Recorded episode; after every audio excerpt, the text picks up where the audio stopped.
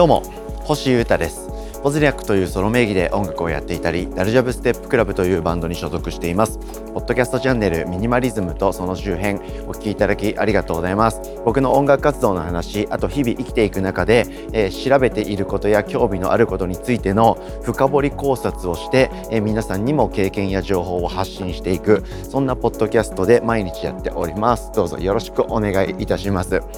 まずは僕の活動についてのお知らせをさせていただきます。まずはですねこのポッドキャストの話ですけど、えー、昨日まあ後報告っていうかもう知ってる方ほぼかもしれませんけれども、えー、昨日ですね、えー、26日、えー、ですから毎月26日は、えー、ラーメン二郎の話をするポッドキャストラーメン二郎の話をしようというエピソードをですね更新しておりましてえー、5回目なんですけれども昨日も更新いたしました、はい、もしまだ聞いてないよとちらっとしか聞いてないよって方はですね、え、じっくり全部聞いていただけたら嬉しいです。これはですねこのチャンネルの中でやってるんですけど、まあ、別番組というかスピンオフ企画みたいな感じですね。で、えー、ぼちぼち独立して別のチャンネルみたいなえところを作ってそっちでも発信しようと思っているんですが現状僕のポッドキャスト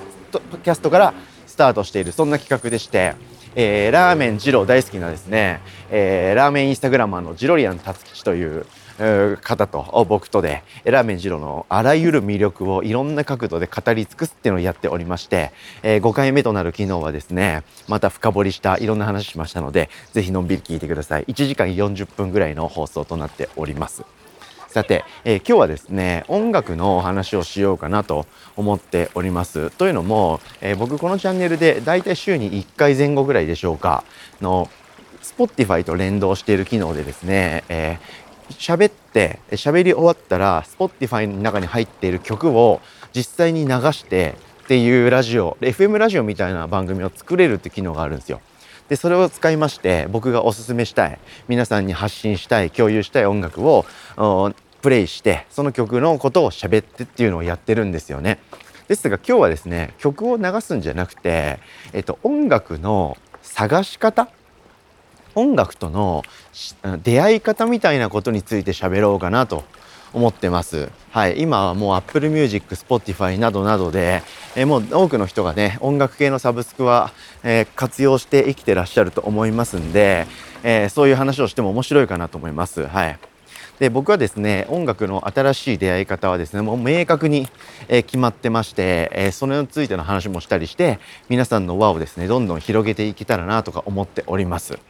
はい、えで僕はですね主に Spotify ってアプリ使ってるんですけど Apple Music を見る時もあります。なのでまあ両党使いという感じなんでしょうかね。はい。で Apple Music と Spotify で何が違うのかみたいなもう絶妙にあるんですけど、えー、どんどんですね個性がいい意味でも悪い意味でもなくなってきてるんでどっちのサービスを使っていてもまあ、大体僕が今回話したいことは、あまあ、なんていうか、含むことができるかなと思っておりますんで、ちょっとそこの説明、えー、機能の比較、個性の比較は今回省きます。はい。で、僕ですね、まあ、Spotify で新しい音楽探すんですけど、その探し方ってもう2、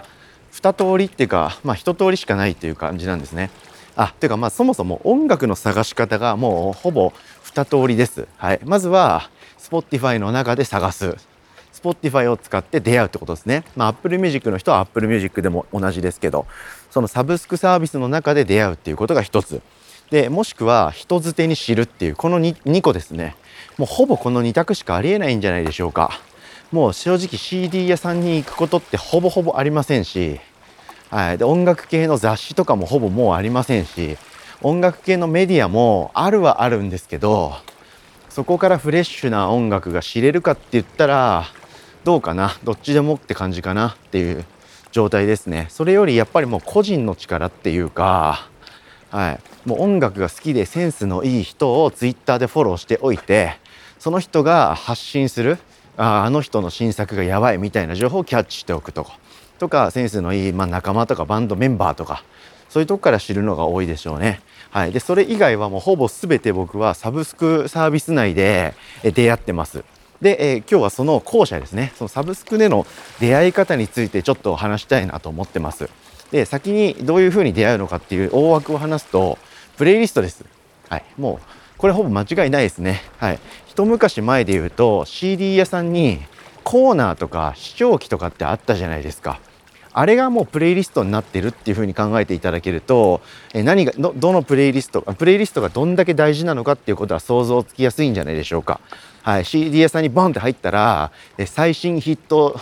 チャートみたいなのがあって当店売れ筋ランキングみたいな。ねねす、ま、数年前10年前ぐらいまでは CD 屋さんにそれありましたよね。はい、でそこでバーって出てくるのが最新ヒットみたいなプレイリストに今置き換わってるということ、はい、そしてあとはですねまあお店の奥の方に行くとマニアックなジャンルのなんとかなんだろうな、えー、ミニマルテクノとの出会いみたいな感じで棚が設けられていて視聴器があると。はい、それもプレイリストに今なってますね。はい、そしてえコアな店員が選ぶ最近聴いてる音楽とか担当バイヤーの激プッシュ棚みたいな感じで、えー、10枚 CD が入っててそこに視聴器があるみたいなものだったら、えー、例えば僕自身が作ってるおすすめ音楽いいなと思った音楽のプレイリストみたいなこととかっていう感じです。はい、みたいな感じでですね一昔前まで音楽を知る場音楽を買う場所っていうのは CD 屋さんでしたよねレコード屋さん主にね。はい、でそこで行われてたようなことが全て今一つのアプリの中で行われてるわけなんですよね。ですが大枠の音楽の探し方っていうのは人間はこう原始的な部分全然変わってないんで今僕が話したバーって言った選択肢が大体ないんですね。ということで、え結論から逆言わなかったんで分かりづらかったかもしれませんが、え僕がおすすめするですね、え音楽サブスクの活用法で、え特にプレイリストを活用して新しくてかっこいい音楽と出会う新しいっていうのは最新っていう意味じゃなくて自分の中で新鮮な音楽っていう意味ですね。そういう音楽と出会う方法は3つ軸があります。プレイリストっていうことだけで言うともう何千何万というプレイリストが存在しちゃってますからプレイリストで調べるといいよって言われても全然ピンとこない方が多いかもしれませんねでもどんな人も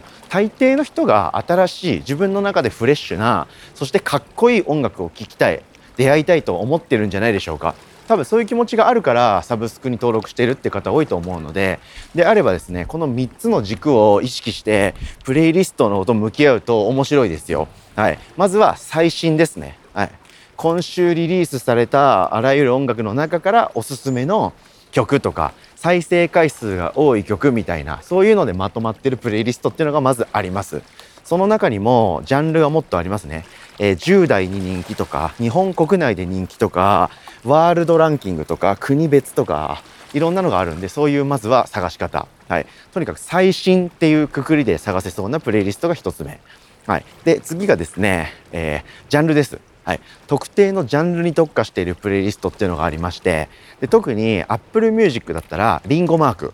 Spotify だったら Spotify のロゴ。これがプレイリストのアイコンの上の方にポンと印字されているものがそのサブスクサービスの公式プレイリストっていう風になりますんでこの公式プレイリストっていうのから探すとより良いと思います。はい、公式プレイリストの中で例えば90年代ハウスとか、はい、デトロイトテクノとか、はい、フットワークとかゴムとかジャンル名がですねもうそのまんまプレイリスト名になってるっていうケースは少なくありませんのでそういうところ行くとそのジャンルのまあ、ど真ん中みたいな曲とかそのジャンルの一番最近出ててヒットしてる曲とかっていうのがうまいこと並んでます。そして特にその今言った公式プレイリストですね。Apple Music が作ってるプレイリストとか Spotify が立ててるプレイリストっていうのは入れ替わりがすごく激しくて、えー、ホットなものしか残らないっていう風になってます。これもさっきの例えと一緒で CD 屋さんに、えー、微妙なやつって面出しされないじゃないですか。あいうえお順のところにシュッと収まって終わるじゃないですか。そういう感じで常にホットなやつがプレイリストには残り続けているので、えー、そこをチェックするのは全然いいと思います。そして最後が人ですね。はい。そのプレイリストを作った人のセンスを信じて探すっていう方向ですね。はい、これは一番僕が面白いと思ってる音楽の探し方でしてやっぱりどこまで行っても人の魅力だと思ってて僕は。何も何でも何事も。はい、なのでこの人面白いなセンスがいいなって思ってる人がいたら有名だろうが無名だろうが誰だろうが僕はプレイリストは見てます。であこういうのをチェックしてるんだこの人って言ってそこからまた広げていくという風な感じですね。はいということでですね今日はちょっと変化球的な音楽紹介のエピソードなんですけどサブスクのこのサービスを全力で駆使するっていうことで新しい音楽との出会い方についての話をしてみました。お聴きいただきありがとうございました。皆さんのディグのお供になっていれば幸いです。ということでマリズムとその周辺星歌がお届けしました。それでは今日も皆様元気にいってらっしゃい。バイバイ。